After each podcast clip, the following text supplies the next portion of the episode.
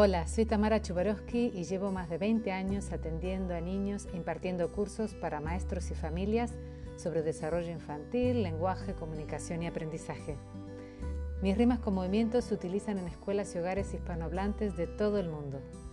Cada martes te invito a Un Mate con Tamara, un podcast en el que de forma coloquial hablamos sobre educación, crianza, aprendizaje, lenguaje y comunicación, entre otros temas. Prepara tu mate, café o té y empezamos.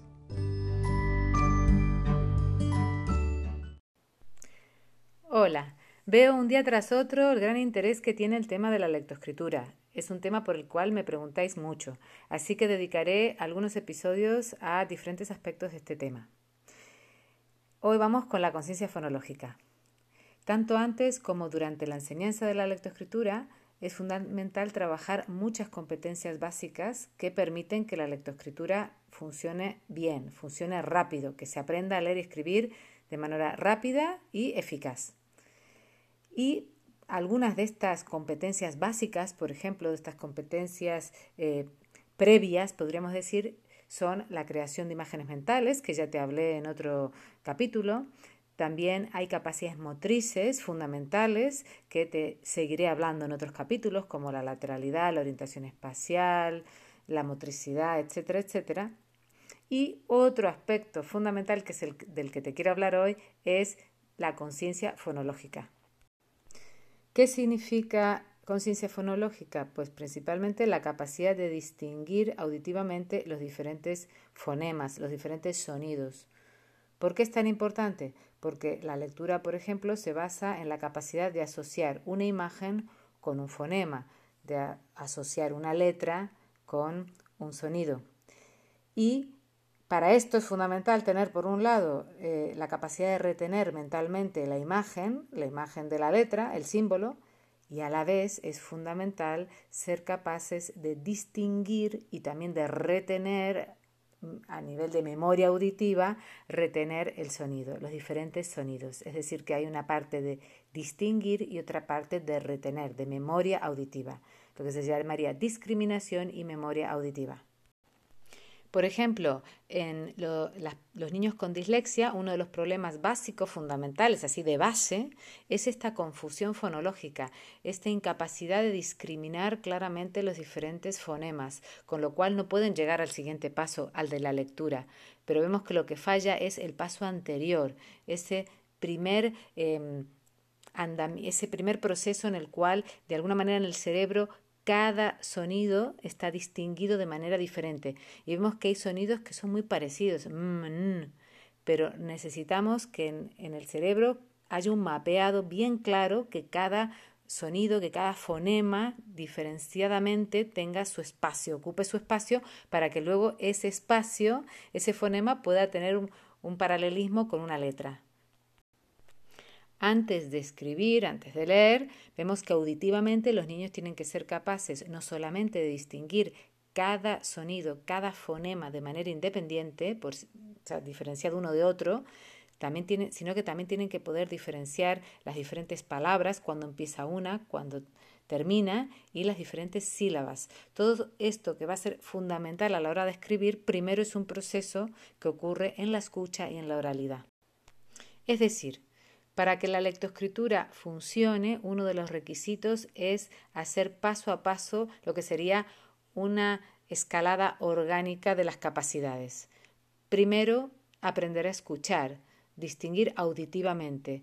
Luego, aprender a hablar, a hablar correctamente. Muchas veces los niños escriben mal y vemos que en realidad también confunden a la hora de hablar ciertos fonemas, pero es que también confunden auditivamente esos fonemas. Es toda una cadena. Y una vez que hemos escrito, hablado correcto, luego ya es bastante más fácil el paso a escribir y leer bien. Hoy día uno de los problemas es que se empieza la casa por el tejado, se empieza por la lectoescritura antes de garantizar que los niños escuchan y hablan bien. Entonces, ¿qué es lo que necesitamos? Primero, durante muchos años, antes de arrancar con la lectoescritura, pues que los niños tengan la posibilidad, por ejemplo, de escuchar muchos cuentos. A través del cuento activamos la escucha y también muchas canciones, cantar y las rimas, las rimas con movimiento, cualquiera de ellas está preparando este terreno a través de una buena escucha y una buena oralidad, una buena capacidad de hablar y de distinguir en la articulación los diferentes fonemas. Luego, ciertamente, tengo una serie, una serie de, rimas con movimiento, que son las que están incluidas en el curso de lectoescritura a través de rimas y cuentos, en donde se recapitula esto, porque ya ves que el propio título lo dice, que tenemos rimas y cuentos, pero es verdad que las rimas estas tienen un énfasis especial en esta distinción auditiva y esta eh, capacidad de hablar diferenciada de los diferentes fonemas uno a uno. Te pongo un ejemplo. Por ejemplo, hay una rima, la de la M. Mi mamá me mima mucho y me da muchos manjares. Mmm, melón, mmm, melocotón. Y luego está la rima de la N, que como también tiene el carácter de la N, porque la M es muy amorosa, de mi mamá, mamá, mother, mother, mientras que la N vemos que aparece en palabras no, nunca, nada, never, nothing, niente, nein, nicht, es decir, que tiene otra cualidad también a nivel emocional y eso también, si lo reforzamos a través de las rimas, facilita esta diferenciación, esta discriminación entre un fonema y otro. Entonces, la rima de la N, por ejemplo, es Néstor es un nene necio. Dice, nata no, nueces no, ni nata ni nueces, nada.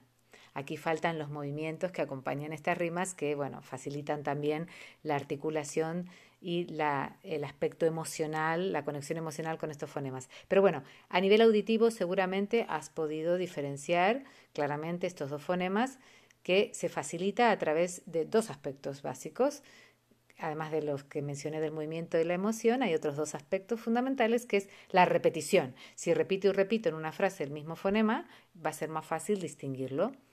Y por otro lado, la ralentización. Mi mamá me mima mucho. Muchas veces hablamos tan rápido que a los niños no les da tiempo en su cerebro de eh, realmente localizar un fonema distinguiéndolo de otro. Hay veces que si hablamos rápido, fonemas que son parecidos como M y N, vemos que eh, son milésimas de segundo en las que estos fonemas tienen eh, un patrón diferente vibracional.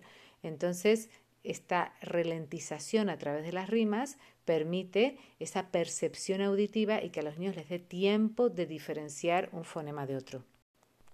Muchas veces el problema no es que los niños escuchen mal, sino que no tienen tiempo, que no les da tiempo de procesar la información. Por eso repetición y ralentización son tan fundamentales. A la vez, como una rima es algo que uno no dice una vez, sino que igual repites tres veces en ese momento y que tampoco es para decirla un día, sino que es para decirla durante varios días, incluso semanas, también eso va a ser un aspecto fundamental para ir pudiendo incorporar estos patrones diferenciados de los sonidos a nivel auditivo y a nivel de una buena articulación, de un buen lenguaje hablado. Por eso, los cuentos, o sea, que los niños escuchen cuentos, eh, que canten y que hagan rimas, y concretamente las rimas con movimiento, vemos que son imprescindibles que estén presentes tanto en la preparación a la lectoescritura como en paralelo en el proceso concreto en que nos pongamos a enseñar a los niños la lectoescritura.